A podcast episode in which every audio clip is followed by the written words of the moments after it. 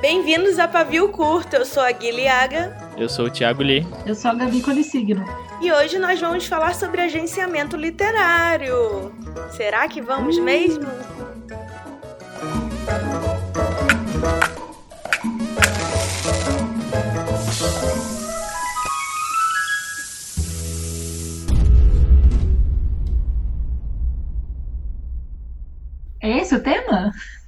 Acho que sim, a gente nunca falou disso. Ok, vamos lá. Né, um podcast criado pela Gui, pela Tassi, que a Gabi aparece vez ou outra e nunca falou de agenciamento. É porque a gente Uau. tem medo de, de, de, de, das pessoas adicionarem a Jéssica. Eu vou fazer aqui. a pessoa surge mandando original no Tinder. Eu vou fazer aqui um livro de autoajuda. A gente, através das nossas experiências, a gente conta como é uma coisa. Ó, oh, que isso, hein? Ó. Oh. então eu vou entrevistar a Gabi e o Li, porque eu quero saber o que, que o Li. Vamos começar com isso. Li, o que, que você pensava de agenciamento literário? Quando é que você teve contato com isso pela primeira vez? Da onde veio? Tá. É, o que eu pensava que era agenciamento literário. É, assim, eu, eu, tinha uma boa noção, assim, pelo menos, por, por ter contato é, com, com o meio literário. Até, até no podcast a gente fez episódio com você com a Tassi, né? Faz um tempão. Mas, assim, eu, antes de começar a entrar direito no meio literário, eu achava que a gente era coisa de, tipo, dos Estados Unidos, que não tinha agência literária aqui no Brasil. Eu tinha, porque eu começava a, a, sei lá, pesquisar ou ver coisas, assim, de autores falando.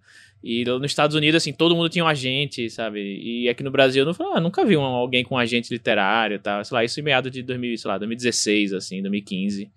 Falei, ah, não, não, imaginava que tinha. Aí, assim, lá pra 2016, 2017, foi que eu, que eu comecei a ver. Aí, aí descobri que, que tem a agência Página 7, né? E aí outras, assim, ele foi, eu comecei a procurar na internet, tipo, agência literária, joguei no Google, dá um Google. Aí, só que aparecia muitas agências que eram de, tipo, mais para agenciar autores já consagrados, ou então direitos de, de, de autores. Ah, vai, vou uso direitos de. Paulo Coelho, sei lá. Falei um nome aí qualquer, mas enfim. E aí falei, ah, deve ser a agência literária deve ser mais para quem, tipo, quem realmente tem muito livro vendido aí, é o consagrado. Paulo Coelho deve precisa... ser da RIF. Será que ele é da RIF? Deve ser, sei. tudo é da RIF. Só os mortos. E aí eu achava, né? e aí eu achava que era para eu achava que era para gerenciar de direito assim de quem tem tipo livro vendido em muito lugar, sabe, direito internacional, tal, não imaginava que tinha para, tipo, para autores que estão começando, ou para autores que têm, sei lá, poucos livros, ou para editoras menores, eu não imaginava que tinha assim depois, de um tempo a gente chamou, acho que a gente chamou vocês para gravar, né? E eu comecei a entender, ah, nossa, tem, tem agências focadas em, em gêneros literários ou com, em público-alvo, faz sentido, agência para público jovem, né? E aí depois veio a MAG com é, ficção científica, fantasia, eu falei, ah, olha lá, tem, tem isso mesmo. E aí, isso é que eu achava que era agência antes, né? E aí eu, eu falava, não, eu, assim, eu tinha uma boa ideia do que era agência, né? Depois que eu comecei a descobrir mesmo a, a, as agências que tem aqui no Brasil. E agora eu posso falar o que é que eu, agora o que é que eu acho, agora que eu sou agenciada? Pode. pode. Hoje eu vou deixar você falar aqui, só que nós três. Ufa. Hoje o homem uhum. pode falar, vai. e aí eu, eu acho que a diferença assim que eu senti entre o que eu imaginava que seria e o que é, pelo menos no meu caso, né? Cada, acho que cada relação de cada gente com cada autor e cada autora deve ser diferente mas eu percebi que existe uma troca assim muito grande. Você, a, a gente ou a gente está agenciando não é uma publicação, um livro. Quando um, um autor ele publica numa editora, tá o um contrato ali para aquele livro, né? Pode ser que venham outros, claro. Mas no agenciamento é uma, uma relação, acho que baseada em confiança, talvez, porque você está agenciando a carreira do autor, da autora. Então, a gente quer que, que o autor ou autora cresçam para publicar mais livros e poder, né, fazer mais sucesso, ganhar mais dinheiro, enfim, tudo isso. Então, é uma relação meio que de confiança, assim, é duradoura, sei lá. Então, é algo que é eu sinto que é algo que seria algo mais próximo do que uma relação com uma, com uma editora, né? Então eu, eu não tinha noção assim, talvez até tivesse, não sei. Mesmo que, que sei lá, as pessoas não estejam próximas né, no, no, dia a dia, tem que haver uma, uma troca assim do autor confiar no agente ou na agente e a agente também confiar no autor, e, né, e se, e, uma vez que essa confiança é quebrada, eu acho que que não, não, não deve ser uma, uma coisa muito bacana aí para É, a, a sintonia tem que ser tem que existir, assim, Hum. realmente. É tipo química mesmo, gente. A gente só não se pega, mas é um, é um casamento, né? Porque o casamento ninguém se pega, dizem. Não sei, o Uhum. Lee que é casado, ele pode falar aí. Se Não, inclusive tem vezes que eu tô casado escrevendo alguma pega. coisa. Não, não eu eu tô. eu- Porra, Gui. Ai, tava muito sério esse podcast. Cinco minutos de coisa séria. Ah. E aí, tipo, não, tem vezes que eu tô, sei lá, ou escrevendo alguma coisa, ou fazendo um e-mail, ou preparando alguma coisa, aí a Cindy fala, ah, vamos aqui assistir um filme, vamos fazer não sei o que, tal coisa. E eu falo, não, pera que eu tenho que enviar esse e-mail pra, pra, pra Gui até tal hora, ou eu tenho que enviar antes do, antes do, do fim do dia. Ela, ah, é sua gente, né? Ou seja, é quase que... Pelo amor de Deus, Cíntia, não, vamos ser amiga, volta aqui. Mano, mas ela, ela fala isso mais, mais, tipo, obviamente brincando, né? Mas é mais, tipo, meio que zoando mesmo. Ah, nossa, tem a gente, não sei o quê. Não, então, né? mas é mó carteirada maneira, às vezes, mandar um e-mail Aham. assim, do tipo, ai, desculpa, quem resolve isso é minha gente. Uhum. Eu, eu acho uma coisa legal, é legal metida ao mesmo tempo, assim. É, antes de eu perguntar pra Gabi da experiência dela com ela mesma, eu. Não, eu ia falar aquilo que eu já comentei várias vezes, assim, que essa profissão do agenciamento literário, é, todas as entrevistas, livros que eu já li, pessoas que eu conheço, todo mundo que eu pergunto, as pessoas caíram de paraquedas nessa profissão, assim. Então, inclusive eu, muito de paraquedas, porque eu só entendi depois de uma aula de agenciamento que eu fiquei, olha, ah, nossa. Então, eu nem sabia. Eu fui fazer uma pós ali do, na FGV do Publish News. E, na verdade, eu não sabia por que que eu fui fazer essa pós. Eu queria falar de livro, mas eu nunca quis ter uma editora, né? Eu não sou escritora. É, eu sempre brinco que o único livro que eu vou escrever é Sete Passos para Ser Foda, que nem eu, assim, é o único da, né? Tem que, que eu quero fazer um autoajuda, assim, mas de livro de ficção eu, eu, não, eu não tenho talento, experiência e acho que nem paciência. É, enfim, às vezes eu fico lendo e editando o livro de vocês, dos autores, e fico, cara, como é que você conseguiu pensar, ligar esse capítulo no final? No, meu Deus, como? Então, tipo, eu sou esse tipo de leitora que lê e fica, como? Como que a pessoa conseguiu? Como é que a cabeça dessas pessoas funciona? É, e ao mesmo tempo, como fã de Agatha Christie, né, que a Agatha Christie tira o assassino do cu, né, gente? Porque é sempre alguém que não tá na história. E eu fico, como que a Agatha Christie fez isso? Por quê? Eu tô aqui o tempo todo tentando imaginar que o assassino é o primo de segundo grau da fulana da padaria que não apareceu no livro. É, então é isso aí, gente, só pra vocês saberem. Enfim, e aí eu queria saber da Gabi também, como é que foi o contato dela com, com a profissão, se ela sabia o que, que era, o que estava acontecendo, por que, que ela resolveu entrar nesse mundo de dor. Eu não tinha a menor ideia do que era. Eu não sabia que isso existia. Eu não sabia que isso existia no exterior, que nem o Lee falou. Eu nunca tinha ido atrás da história ou carreira do- dos autores que eu gostava. Eu sempre fui meio tipo, eu leio, e é isso aí, eu gosto do livro, não ligo quem é o autor. Tipo, ok, sabia quem era o autor tal, mas assim, nunca liguei muito pra história do- das pessoas, queria saber o que eles tinham pra contar. E aí, eu acho que a primeira vez que eu vi alguém falar de agente, eh, que eu parei pra prestar atenção, talvez tenha sido no Sobre a Escrita do King, lá para 2015, 2016, não sei, acho que é 2015. Porque eu tinha aberto um canal no YouTube para falar de livro, eu fui ler sobre a escrita, tinha aspirações a escrever alguma coisa, já desisti. E aí eu vi lá que ele mandou o livro pro agente dele, eu tipo, caralho, existe um- uma pessoa que não é o editor que, que lê os bagulho que as pessoas escrevem. E passou, acho que passou, fiquei, não fui atrás, tava lá tentando fazer um mestrado, uma carreira e um canal no YouTube, não dá certo, o dia só tem 24 horas.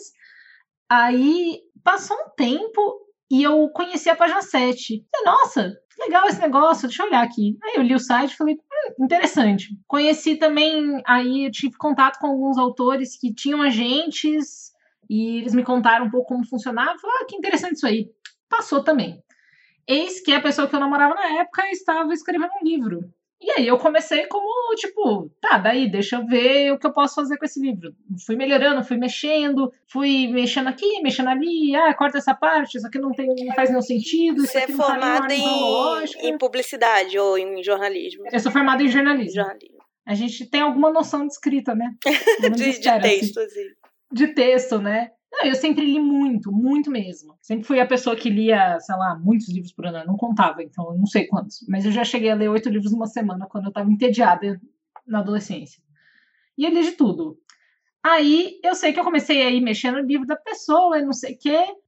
Eu falei, nossa, é interessante isso aqui. E aí foi muito de paraquedas, porque num evento que eu tava como influenciadora, num evento uma editora, é, eu conversei com o editor e falei, nossa, então, é, fulano escreve, né? É, fulano é ótimo, o Roberto escreve. É, a pessoa falou, ah, manda pra eu dar uma olhada. E aí eu virei, in, indiretamente, eu virei agente literária, porque eu fiz essa intermediação e eu falei, hum, vou pesquisar mais sobre isso. E aí isso foi no começo do. De um, eu não sei data, gente, mas eu acho que foi no começo de 2018. Talvez tenha sido 2017, não sei. Aí eu sei que passou um ano disso, eu fui, já estava pesquisando, já estava lendo mais sobre o assunto, é, fui atrás de uma pós-graduação e tudo mais. E aí foi assim que eu resolvi trabalhar com isso e, e abrir a agência. Foi meio tipo, tava aqui, aconteceu, por acaso mandei um e-mail, virei agente literário, abri uma agência. Acho que, que isso resume. E é curioso que é muita coisa assim não interessa a teoria, né? A gente aprende muito na prática, sei lá. Eu acho que é talvez por isso que no Brasil tenha quase, não tenha muito essa cultura, é uma coisa que a gente está aí trabalhando para aumentar cada vez mais e ter mais agentes e tal,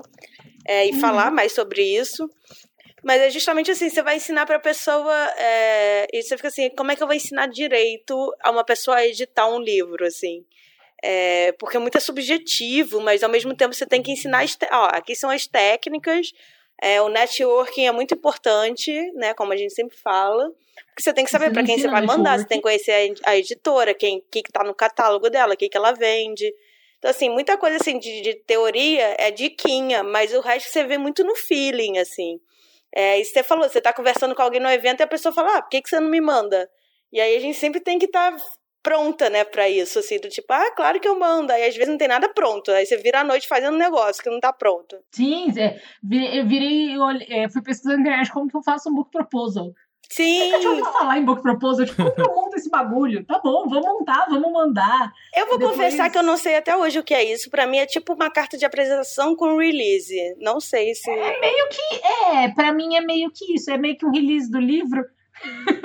um release que tem muito da sinopse, talvez. Assim. O público-alvo, influências. É.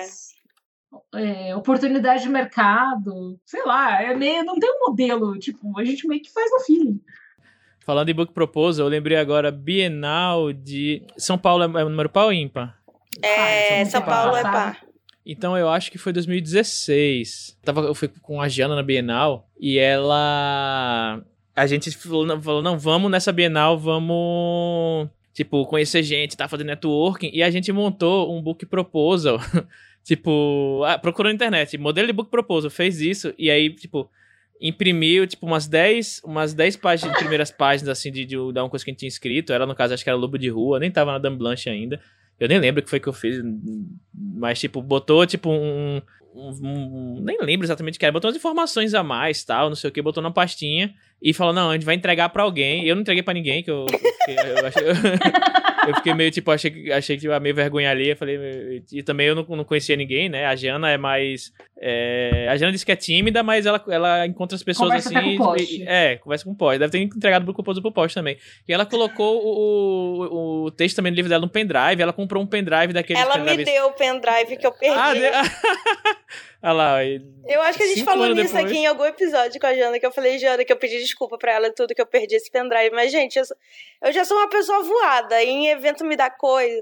Uma vez eu esqueci também, eu fui num algum evento da USP, sei lá. Aí depois é óbvio o que, que o pessoal faz depois de evento? Bebe, né? Vai beber. Então, bebe. Ah, tá. Tu, eu ganhei uns três originais e dois livros de presente. Eu esqueci tudo no bar, você não tá entendendo. Não sei nem como é que eu vim do bar embora pra casa. Então, é, realmente, eu tenho essa coisa da, da, cabeça na lua. É por isso que é melhor você falar comigo e depois conversar pelo Twitter e confirmar. Olha, lembra? É mandar um É, tipo isso. Mas era bonitinho o pendrive. Tinha o, o nome dela, o e-mail dela numa. Tipo num chaveirinho, assim. Uhum. Achei fofo. Melhor do que carregar papel. Por favor, não me entreguem o original impresso. Imagina aquele calhamaço assim de 400 ah, páginas impresso. Na Bienal eu tô sempre cheia de livro, né? Porque eu sempre falo, não vou comprar livro. É, não vou comprar livro. Tem muito livro em casa. Chega lá e compro o livro. Por quê? Porque aí você vê os amigos lá, você quer o autógrafo de um, aí você vê um livro ali mais barato, você fala, nossa, tava procurando esse livro faz tempo. E aí você ainda te entrega um calhamaço de página. É. Pelo amor de Deus. Não, mas a gente tem que comprar livro. A gente tem que, como é que diz aquela rica lá de, do reality show da Band, o dinheiro tem que girar, entendeu? Tem que circular, é. Eu compro muito livro, não posso falar que, que não compro livro. Olha, eu não sei se eu conseguiria abordar a gente em evento e dar um trabalho assim meu. Eu ia meio que fazer tipo um planejamento de golpe da barriga, assim. Eu ia ficar amiga da pessoa. Aí leva a pessoa pra jantar, aquela vez assim. Aí fala, olha, um livro. Não sei o que, que eu faria. Eu, eu ia ficar sem.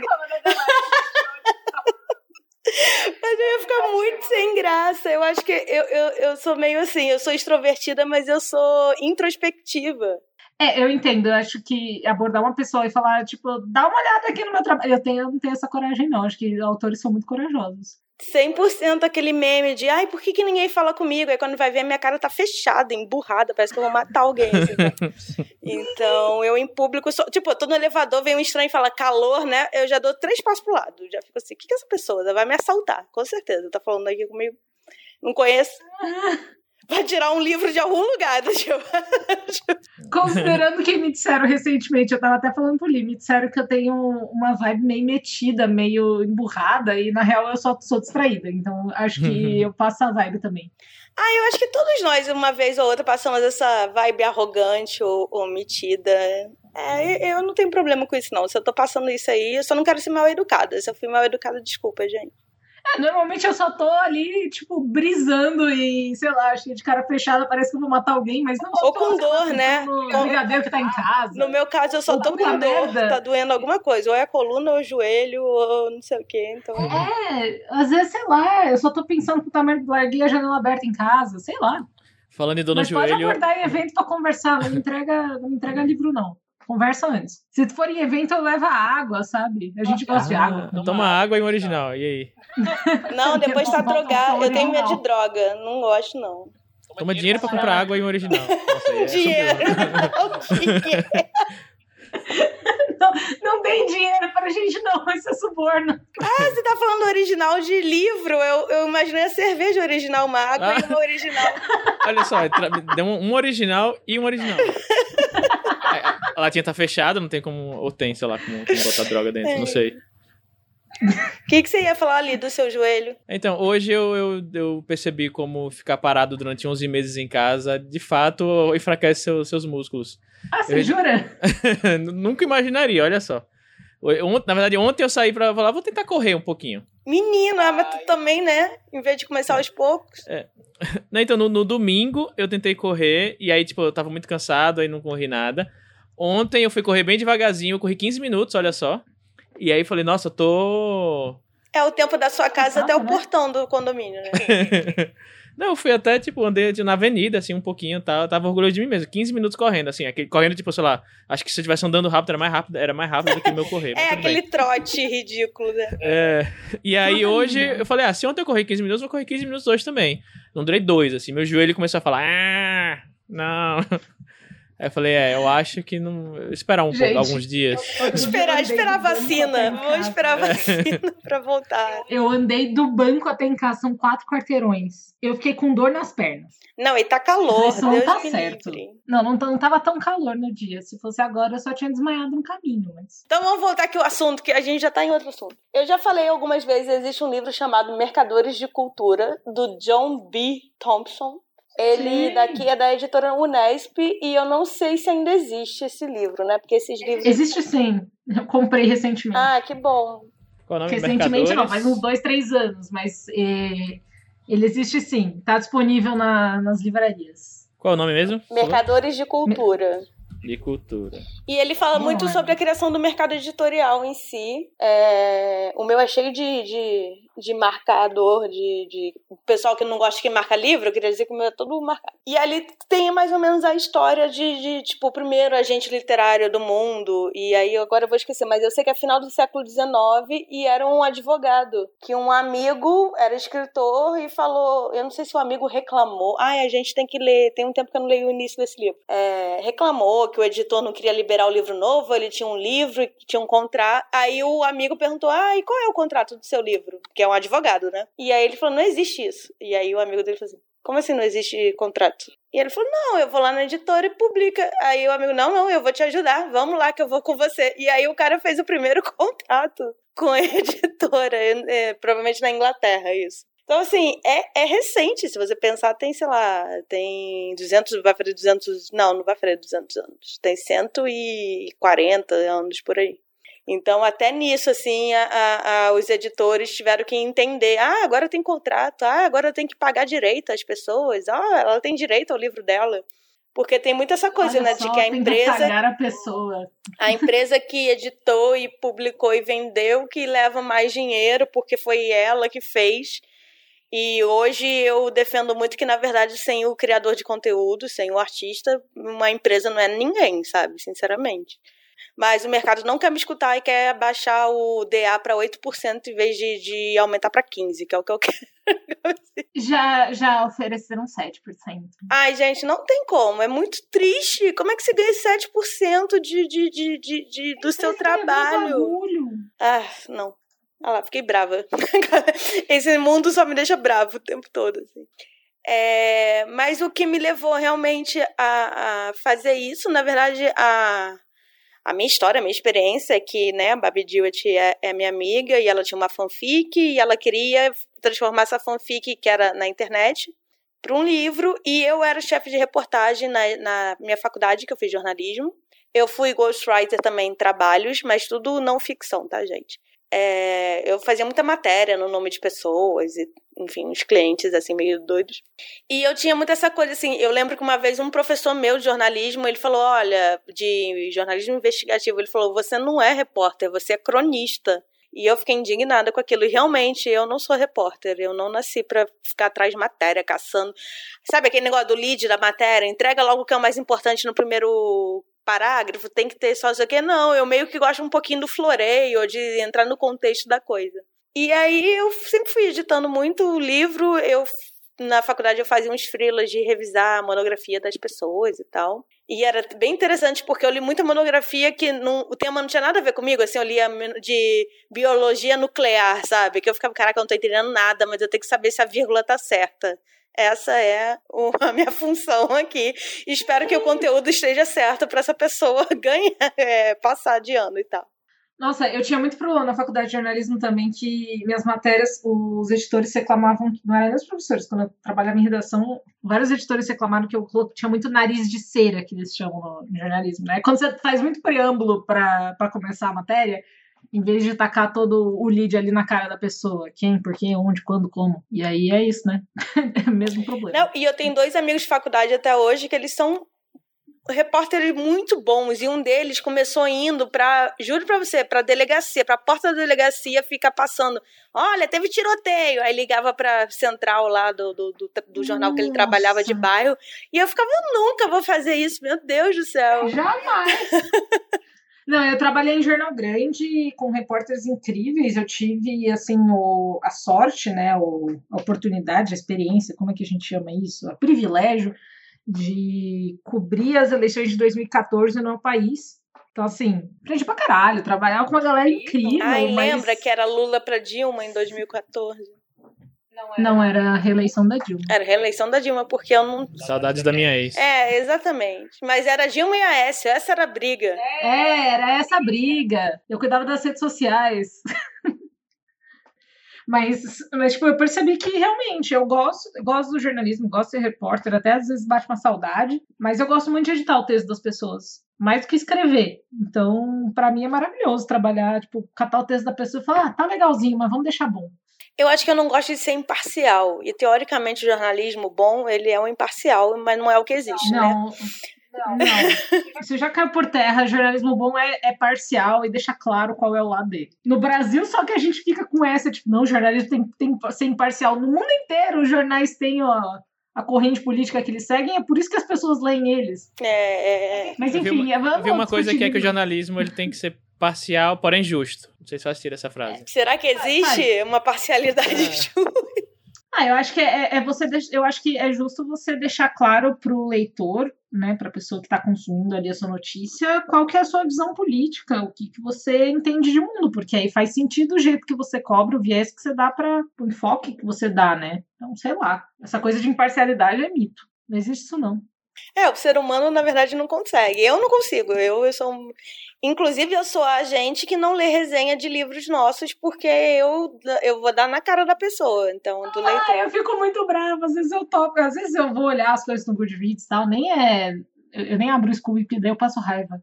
Mas. Então, é, essa função Eu não do, não. do agenciamento eu não tenho, que é de acalmar o, leit o autor sobre as resenhas. Eu mesmo falo, ó, não me manda. Se tu leu, foi porque tu quis. Tu não me manda, não, que eu vou ficar irritada. Sim, É, Sim. Se vira, A- a- conversa com seu uma amiguinho. Tipo, que a pessoa entendeu um comentário, uma pessoa reclamou de um conto, então a pessoa entendeu um comentário totalmente errado, e aí vieram, tipo, falar na agência, é- era uma coletânea da agência, como assim vocês publicaram um conto capacitista que a- e, e o seu autor chamou o leitor de idiota? E aí eu falei, não, pera lá, o que que aconteceu aqui? ah, é. Aí eu fui ler e tal, e falei, tipo, não foi nada disso. E acho que entenderam tudo errado. A pessoa pediu desculpas e tal, porque tava. A pessoa nem tinha entendido o que tá acontecendo, mas já tava embradando aos quatro, canto- tanto que não era pra ler o livro. Ela nem tinha lido o livro, veja bem. Ai, gente. Mas fora que que isso, as pessoas são assim? Eu passo raiva. É, é óbvio que alguma se é uma coisa assim mais séria, do tipo, ah, esse conteúdo tá agredindo, né, alguma visão, alguma vivência, a gente vai ver, mas às vezes é só assim, ah, fulano deu duas estrelas porque disse que o personagem não foi bem desenvolvido. Aí se você falar isso pra mim, eu vou falar, não foi na casa da mãe dele, eu vou lá, vou lá mostrar que foi sim. Então assim, Sim. e ao mesmo tempo eu defendo que cada o, o livro é de quem lê. Então, se a pessoa viu isso, é a visão dela, ok. Ela pode dar quantas estrelas ela quiser, eu só não quero saber de. Ah, a pessoa veio falar que, que, tipo, a gente tinha sido capacitista no conto e era um conto com uma personagem autista e a gente passou por leitura sensível, tomou um maior cuidado.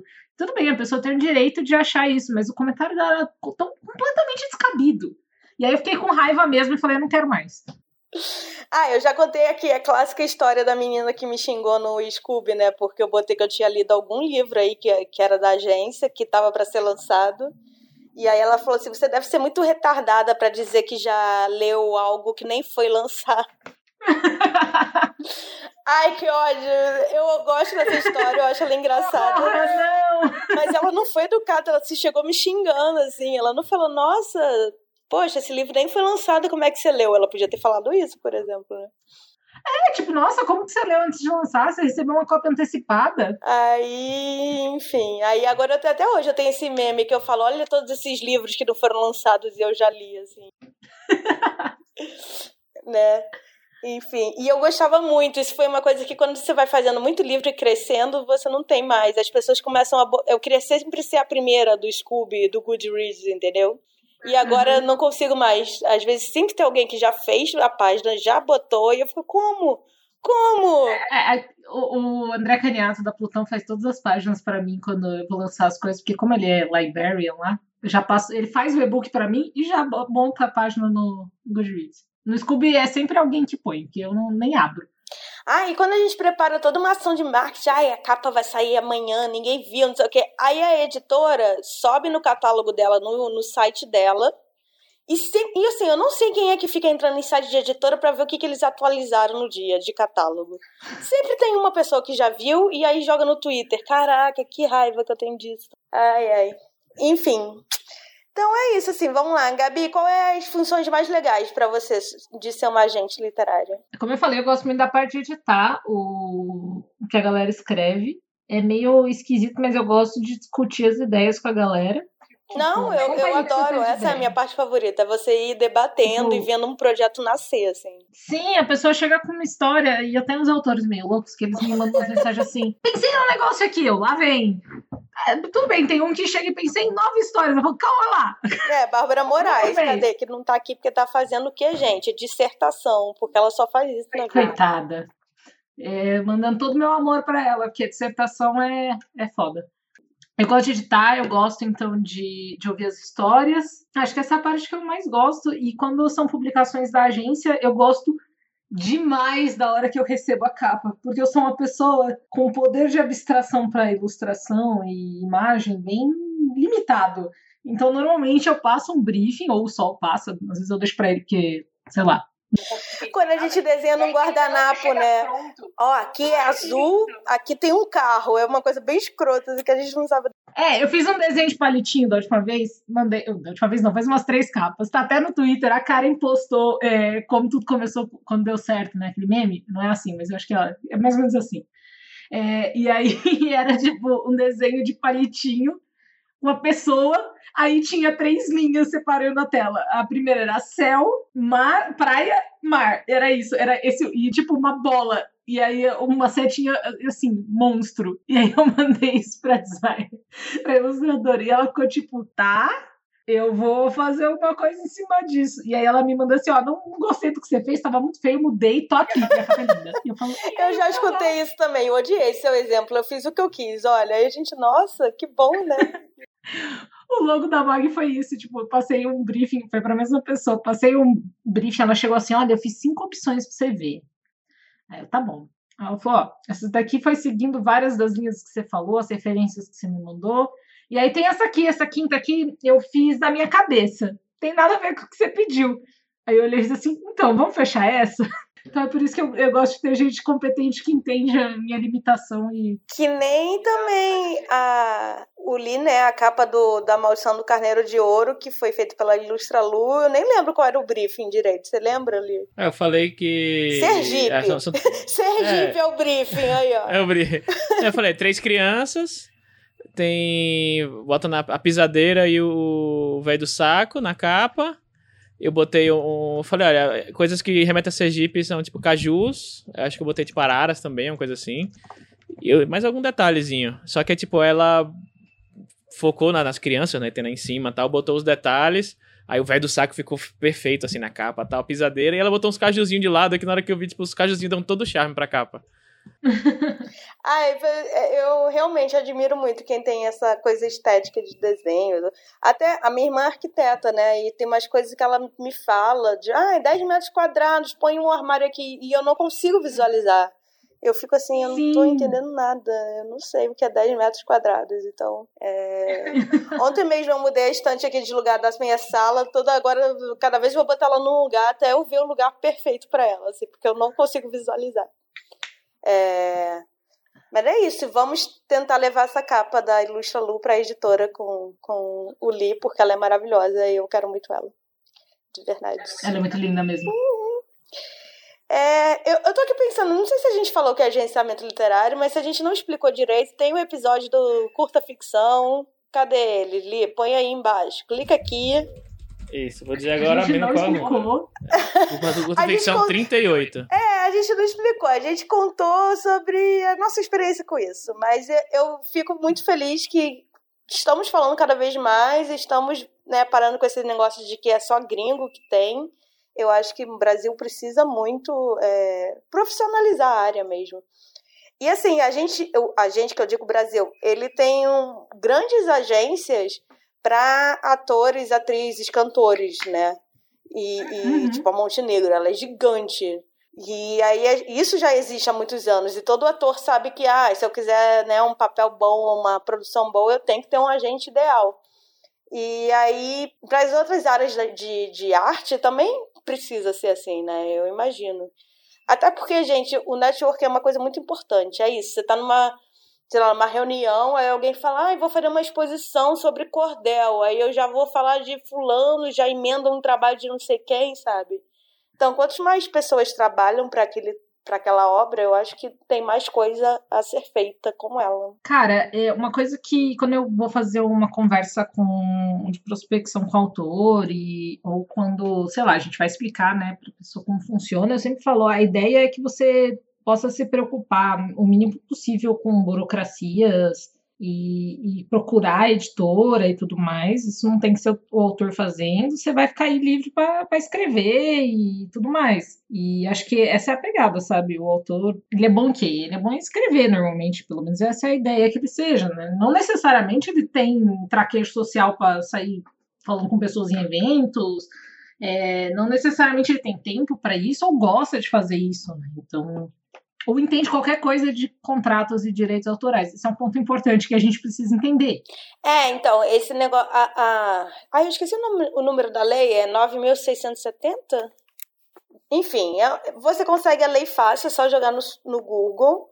Mas é aquilo, assim, você vai aprendendo na prática e catando alguns cursos de. de tem uns Eu fiz um curso curto de duas semanas de direito autoral, um de seis meses. Mas assim, processar alguém, eu aprendi na, na vida real, tá, gente? Foi muito legal, não. Mas agora eu já sei processar as pessoas. Eu sou filha de advogado, neto de advogado, tem advogado pra caramba na minha família. É porque então... no início você fica. E é muito injusto isso que, o, que a, a, o mercado em todo faz com, a, com, com, com o artista, né? Do tipo, ah, você tem que aceitar meu termo, senão você não publica. E do tipo, cara, não, se você não tá cumprindo a lei, se você não quer me pagar direito, não sei o quê, é melhor até não publicar mesmo, gente.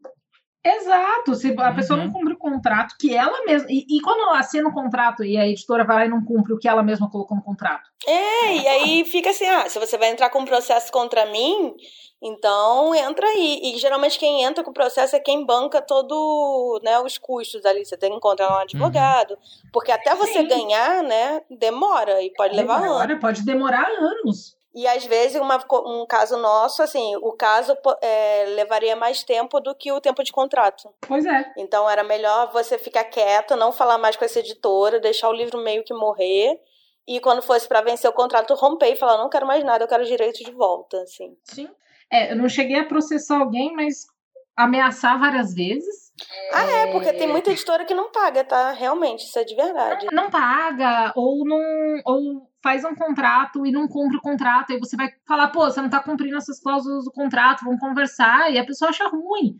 Como se, tipo, fazer o trabalho dela fosse. cobrar que ela faça o trabalho dela fosse errado. Eu acho que isso é um ponto que os autores sozinhos têm muita dificuldade de resolver. Por isso que o papel da gente é muito importante também. É, eu já, já soube de história, assim, de editoras médias e pequenas que falam, ah, eu prefiro mil vezes trabalhar direto com o autor. Mas é óbvio, né? Porque ninguém vai te encher o saco nesse Amiga, nível. Amiga, um editor falou isso em aula no meu MBA ah, eu não gosto de lidar com agente literário. Porque imagina, ele soltou essa frase: imagina, agente literário da fulana queria cobrar direitos autorais numa obra que a gente ia publicar, que a gente estava fazendo é, uma tiragem pequena e tudo mais. E eu, tipo, como assim? A pessoa queria que você pagasse o autor e você achou?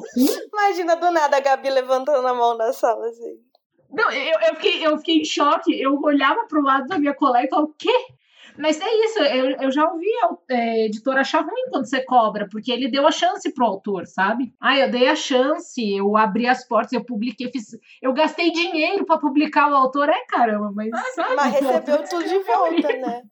É, é, complicado isso, assim. E essa coisa financeira, acho... assim, é complicado também para quem quer ser agente, tá? É, é... Se você já tem uma, um, uma renda fixa e um fluxo de caixa ótimo, guardou dinheiro para se sustentar aí por dois anos, show.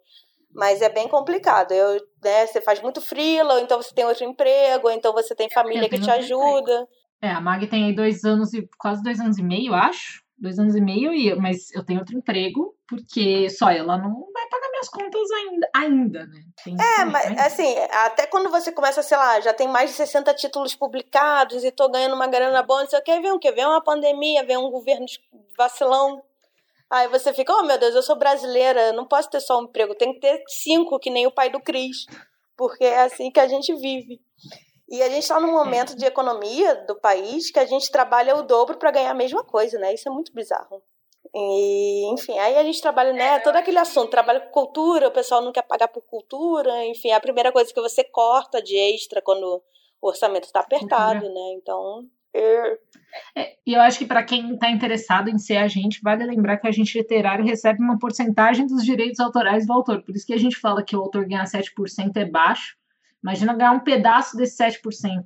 É, e... Nossa intenção é sempre que o autor venda muito e conseguir bons contratos, porque é assim que a gente ganha dinheiro, tá? Eu lembrei do uma vez que eu tava. Eu acho que eu já tinha começado o curta ficção, então acho que foi lá para 2017, que o pessoal começava a ficar mandando mensagem pra gente fala do, fala do, do, meu livro, coisa assim, sabe? E na época a gente nem pensava em fazer publi, nada. A gente, a gente, a gente também a gente fez poucos publis até hoje, mas assim, a gente faz publi. Mas na época que nem pensava ficar recebendo mensagem de gente que nem conhecia, ah, fala do meu livro, fala do meu livro e tal. E aí eu recebi um e-mail, foi uma DM, que eu não vou lembrar exatamente, de alguém falando: Ah, eu sou da agência tal, tá aqui um, release, sei lá, do livro do meu agenciado. E aí tinha um livro lá, um, um livro de fantasia sobre cosmos, não sei da quanta, sei lá. E aí eu, curiosidade, entrei. E eu, eu não vou lembrar também o nome agora, mas também não, não tanto faz. É, se dizia uma, uma, uma, agência literária e tinha os planos de agenciamento, né? Quanto você tinha que pagar para ser agenciado. E aí esse, esse, esse livro que o cara me mandou, que teoricamente era o carro-chefe da agência lá, era um livro que a agência, o, o, o, autor, assim, daí eu fui stalkear mesmo, né? Tipo, aí o autor, eu descobri que o autor pagou, aí não sei, um, algum dos planos lá que, que eles tinham no site, para a agência fazer um trabalho de revisão e imprimir uma, uma tiragem e, e, jogar no mundo, né? E assim, é um, um, título que, tipo, eu nunca tinha ouvido falar, procurei internet em lugar nenhum, e a única menção que eu vi foi que num blog da MTV, da finada MTV, tinha saído top 10 autores é, promissores, jovens tal. E tinha esse cara, esse menino aí, que deve, com certeza, deve ter conseguido algum pedido, pelo amor de Deus, pra alguém. Alguém conhecer alguém. É, né? alguém conhecer pra botar o nome dele lá, assim, mas tipo. E aí, beleza, tipo, nem respondi, whatever, né? Passou. E aí, tipo, uns dois anos depois, eu lembro que eu tava num desses grupos de Facebook, assim, de autor, né? Que, tipo, eu nem olho, mas assim, uns dois anos atrás, de vez em quando eu olhava. E aí eu encontrei esse. Aí o que eu, lembro, o nome do cara tinha, era um nome artístico, assim, bem, né? Tipo, aqueles nomes que quer se passar por, por, por gringo, assim. E aí eu vi o, esse, esse cara, na hora que eu vi o nome, eu lembrei, veio na cabeça, né? Num post no Facebook falando, gente, alguém quer comprar meu livro? Eu tô vendendo aqui é, a 30 reais aqui, frete grátis, eu mesmo envio autógrafo. Tipo, o cara tava com o livro encalhado em casa. Pelo amor de, pelo amor de Deus, alguém compre meus livros. E, teoricamente, entre aspas, uma agência literária que né, representava ele. Nossa, uma agência entre muitas aspas. Uma coisa que eu recebo muito por engano. por engano, é, mas o pessoal não pesquisa mínimo. É, é, gente achando que a agência literária é a agência de marketing. Isso, tipo, com frequência as pessoas vêm atrás. Ah, você faz planos de divulgação, de colocar na mídia, já publiquei meu livro por uma editora tal, e tipo, não é bem isso que a gente faz, mas ok. É, eu ia falar que eu recebo release assim de livro quando é de assessoria de imprensa, assim, né? Mas aí a pessoa tem que pagar um assessor para ela contratar. Sim, assessor de imprensa é diferente de agenciamento literário, mas a galera vê a agência acha que é a agência pública. É, a gente não tem essa obrigação. A, é a, mesma coisa. a gente não tem a obrigação de conseguir matéria e botar na mídia, mas é óbvio que eu só tô ali conversando e fulano fala: ah, meu tio é da Globo. Lógico. E não sei o que, tu fala, ih, menina, pega isso aqui, será que dá pra botar ali? A gente tenta, assim. Mas... Ah, sim, é, ainda mais que é networking, né? A gente às vezes conhece as pessoas, mas não é eu Assim, eu já trabalhei com assessoria de imprensa e na empresa que eu trabalho, a gente está trabalhando com uma empresa só de assessoria para algumas matérias. E assim, o trabalho que a gente faz, não sendo RP e uma, um trabalho que um assessor ou relações públicas faz é, sendo focado é, é, totalmente diferente, sabe? É, sei lá, a gente é um grãozinho de areia, o deles é o planeta inteiro. Porque, nossa, que metáfora horrível. Mas é porque as pessoas, a gente, eu, eu pelo menos não tenho os contatos, sabe? Para quem que eu vou mandar? Eu tenho uma vaga ideia, noção de que jornalistas talvez escrevessem sobre o livro, mas. Ah, eu nem sei mais como é que funciona isso, como é que se existe resenhista ainda da Folha de São Paulo, do Globo. Existe, existe. Ai, nem sei como é que fala. Eu, eu conheço existe. às vezes os repórteres da Capricho, assim, que a Capricho tá online agora, né? Sim, eu conheço alguns, estudei com alguns. É, é, bom, né? Estudei com uns. A minha prima casou com um. É do tipo. É. o network da gente é montado assim. Jornalista se conhece tudo assim, tá? Jornalista só se conhece assim. Então tá, gente. Falamos muito, falamos nada ao mesmo tempo, porque esse é o resumo da minha vida. Vários nadas. Mas fica aí, para quem quiser mais saber, pesquisem bastante. Uhum. Mas sabia que esse tipo de conteúdo, Sim. assim, que não é o, entre aspas, o introdutório, mas é algo mais real, assim. É que os, os ouvintes costumam pirar mais, assim, sabe? A gente fez um episódio, eu, a, a Jane e a Paola, falando sobre, tipo, antes. Tava na casa da Paola na pré-pandemia, na época, né? Pior que foi bem, assim, tipo, em janeiro, assim, sabe? Bem antes da pandemia. E gravou, assim, tipo, sem, sem pauta mesmo. Falar, ah, vamos falar sobre carreira, assim, sabe? Ah, como é que você começou? E o pessoal pirou nesse episódio, um dos mais ouvidos, porque, tipo, tem coisas que você não consegue pegar num, num roteirinho de, tipo, o que é agenciamento literário? Agenciamento é tal, tal, tal. Porque são coisas que, tipo, uns insights sei lá, bem reais, assim, sabe? Da vida real mesmo. Então acho que é legal. Eu queria ainda, mas não sei como, se aqui no podcast ou, ou num post em Twitter, sei lá, ou até em aula, mostrar como é que é um, um original editado, assim. Eu acho que muita gente não sabe o que, que você corta, o que, que você acrescenta. É, Nossa, eu acho super legal. tem a gente que, por exemplo, é, não corta sem falar com o autor. Eu meto mesmo a faca, não tô nem aí, mas eu sempre deixo visível, né? O autor sempre vai ver onde eu mexi. Eu uso controlar alterações. É, sim. Quando eu E... tô mexendo. Mas, por exemplo, Ah, olha, e comentários, mil comentários. É, muitos comentários, mas às vezes eu tô lendo e eu tive uma ideia na minha cabeça. Ah, se isso aqui for verde e o personagem subir no muro. Aí eu pego e escrevo mesmo, mas com a marcação ativa. Aí fulano ficou verde e subiu no muro. E aí eu uso isso como. Aí eu falo pro autor, olha, na hora eu tive essa ideia, vê se você acha uma ideia boa ou não, e agora escreve com as suas palavras, entendeu? É... Sim. Até porque a Babi, ela, nossa, a Babi brigava muito comigo. Ela falava: Você escreve que nem uma velha senhora. Eu tô fazendo um livro pra meninas de 15 anos. Eu falei: Era só a ideia. E se vira aí agora na sua linguagem, sabe? Ou Eu só tô então. deixando aqui a ideia. Eu faço isso também. Principalmente com quem tem problema de final. Aí eu escrevo, ó, eu botei umas frases lá. Vai lá e agora deixa bonito. Eu só coloquei a ideia. É, às vezes a gente recebe uns capítulos assim: Ai, como é que eu faço a ponte pro próximo parágrafo? Me ajuda. Aí você tenta lá com três frases ajudar e tal. E tem muita. Eu tava fazendo o livro da Rafaela Carvalho, aí tem, um- ela terminou o livro assim, ai, tá brega cafona, faz um final melhor. Aí eu fiquei, meu Deus. Aí eu mandei pra ela, você que tem que fazer o final, mas vamos ver aqui o que, que a gente corta, o que, que a gente não corta. É. Eu adoro quando alguém fala assim, não, tá, tá meio brega, mas tá bonitinho. Tudo que é bonitinho tá meio brega, pra mim tá ótimo.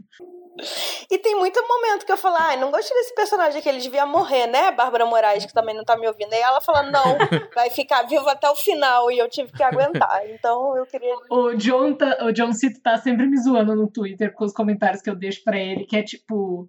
Eu deixo desde problema de continuidade que eu vou achando, vou marcando pra ele, tipo, ó, o personagem não tava voando, o que, que agora ele tá, tipo, empoleirado em algum lugar? Você não falou que ele ficou ali? Ele só tava no ar e agora ele não tá mais? Peraí. Ou por que, que ele trocou de roupa no meio do caminho?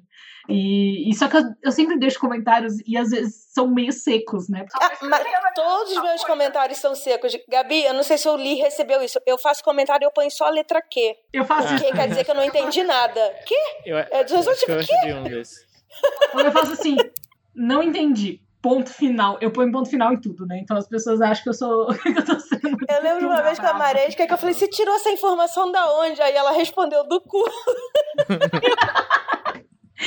Uma vez eu deixei um comentário e aí o John respondeu e aí eu dei uma outra resposta e ele, tipo, meu Deus, o que, que você tá brava? Eu, não, tá tudo bem, mas eu, eu não lembro agora, mas foi, foi muito engraçado. Que, tipo, o que, que o personagem tá fazendo aí? Você não falou que ele tinha esse poder antes? Ele, não? Eita, Ou então espera, o personagem que você atrás. odeia. Aí eu sempre, ah lá, lá vai o vilão escroto, tá lá. Eu só ponho esse Uhum. tipo de comentário. assim.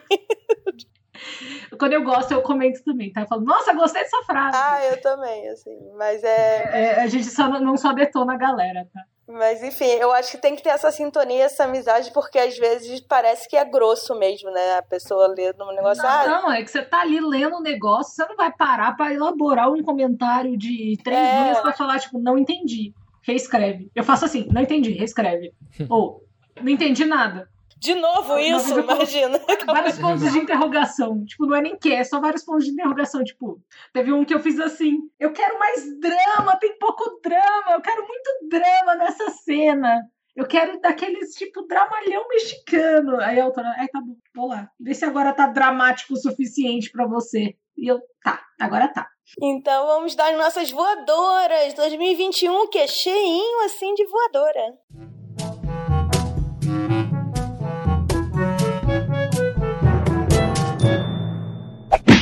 Eu queria dar uma voadora porque a Nessa aí, que eu conheci esses dias, disse que foi apresentar o curta ficção pra alguém, aí alguém escutou errado, escutou o pavio curto e falou: tem uma menina carioca que fala muito fino escandalosamente. Olha só, eu falo do jeito que eu quiser, você que apareceu errado aqui no podcast.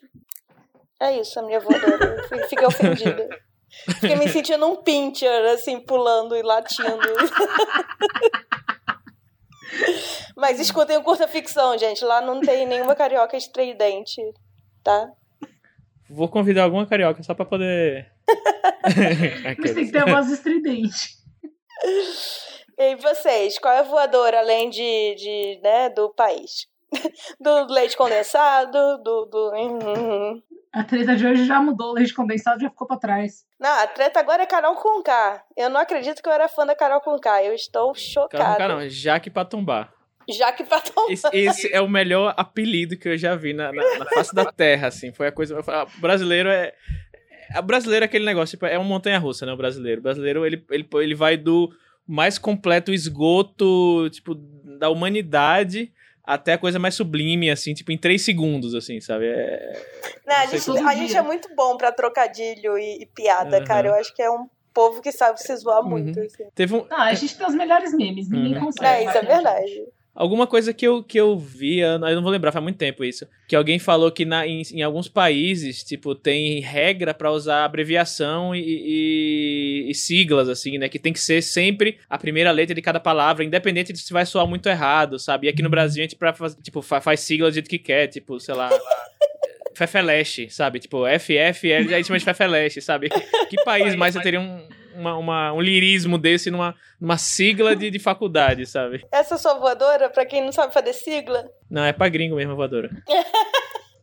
Se você é gringo, 77% de chance de eu não gostar de você.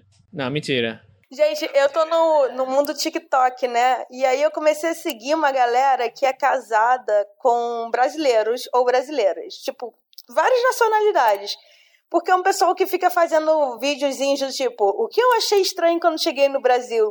E aí é só coisa legal. Eu fico, meu Deus, os gringos, eles devem sofrer muito. Tem nada legal na vida deles, assim.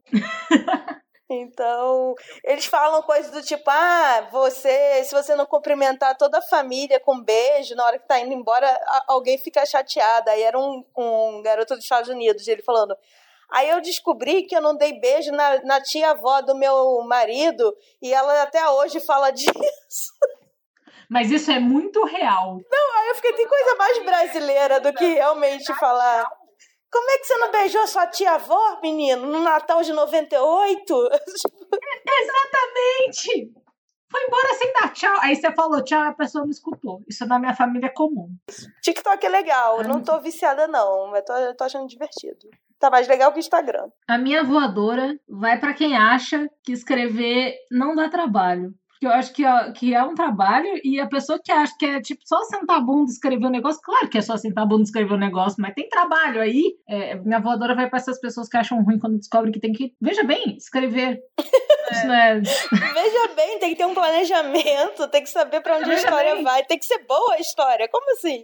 Veja bem, tem que tem que escrever, tem que fazer sentido. Olha só. Tudo bem que a nossa realidade não faz sentido, mas então pelo menos a ficção eu espero que faça. Nossa, tá cada dia vez mais bizarro, né? O nosso governo não tem nada a ver com realidade, gente. Não é possível. Não, é, uma, é um nível de surrealismo, assim, que eu não sei nem como. como Tem umas tretas de falar. ela, esse ano. Se eu botasse isso no livro, no roteiro, todo mundo ia falar que não existe. Mas tem umas tretas surreal, sabe? Tipo a do leite condensado. Se você colocasse um viking invadindo o Capitólio no meio de uma semana, ninguém ia acreditar. Um búfalo Bill, né? Assim. Ai, ai, bizarro isso. Então tá, vamos encerrar e vamos para as nossas dicas. O que está rolando no mundo?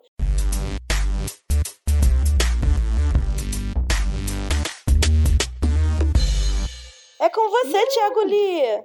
Uh! Quis ser repórter agora, do nada. Eu fiquei com saudade. Uhum. e aí, Thiago, no, pa no país São Paulo, como é que tá? Tá quente. Tá quente. Eu recomendo, minha recomendação é Porra. é ar-condicionado. Como diz a Tássia, eu não saí do Rio de Janeiro pra passar calor em São Paulo, sabe? Para com isso. Nossa, é. Não, não...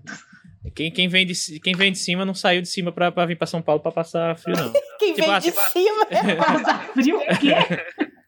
Tipo, quem, quem, vem, quem vem de, de, de norte nordeste ou até centro-oeste pra São Paulo, não vem pra cá passar frio, não. Quando você vai, sei lá, pra Curitiba, sabe? Passa beleza, calor. Você vai passar. Passa calor, Li. Ai, meu Deus, eu tô falando. Tá vamos passar frio de novo. O calor derreteu o cérebro do Li, é isso aí.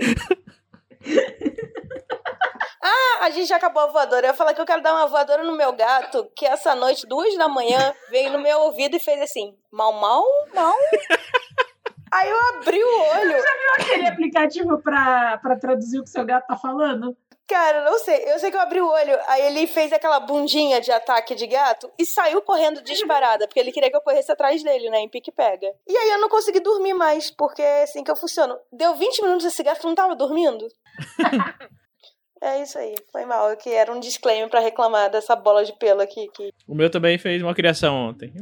Ele, ele veio correndo pela sala e o ventilador tava em cima de um, de banco. Aí ele tropeçou no, no banco, o banco derrubou o ventilador, que derrubou no, no bebedouro dele, aí quebrou o ventilador e o bebedouro, e ele ficou assim, só me olhando. Não vai limpar, não, mano. É. Eu tava ajudando meu irmão a fazer janta agora há pouco, e aí a minha gata resolveu que era uma boa ideia subir na porta. Tipo, do chão na porta, sabe? Em cima da porta. E aí de lá ela pulou em mim, porque eu fui lá tirar ela.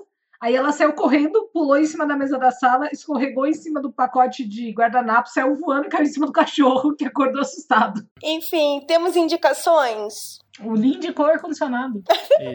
Tem que indicar pra pagar a luz de conta também. A conta de luz. Ih, meu Deus, eu também fico. eu falando do frio no vez do calor, você falando da luz de conta. Não, inclusive, é, eu hoje eu, eu, recebi uma ligação e eu atendi. Olha, eu nunca atendo. Sempre que é número que eu não conheço, eu nunca atendo. E aí era da Enel, que é a empresa de, de, de energia, né? Falando, olha, tem uma conta sua de luz atrasada. Eu, conta de luz atrasada, eu paguei tudo. Aí eu fui descobrir que, tipo, tinha duas contas, tipo, dezembro e janeiro. Eu falava, vou pagar logo as duas, né? E aí eu paguei de janeiro e esqueci de dezembro. Aí também em fevereiro e a de dezembro ficou. E ela falou: olha, se você não pagar a conta, em cinco dias úteis a gente vai desligar a sua luz. Eu, não, não, não, eu tô pagando já, tô pagando, tenha calma. que bom que você voltou pra São Paulo a tempo, então.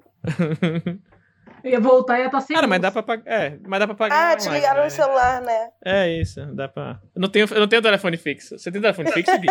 não, não tenho. Ninguém tem telefone fixo. É, eu vi WandaVision da Disney, Disney Plus. É óbvio que não terminou a série, tá um, um capítulo por semana, que é uma coisa muito chata. Para com isso, gente. Eu gosto da temporada inteira, entendeu? E é bem legal. Eu não tô entendendo nada? Não tô. Vou ter que ver tudo dos Vingadores de novo? Vou. Mas, enfim, é isso aí que, que você tem para indicar. Gabi? Pode ser o que você quiser.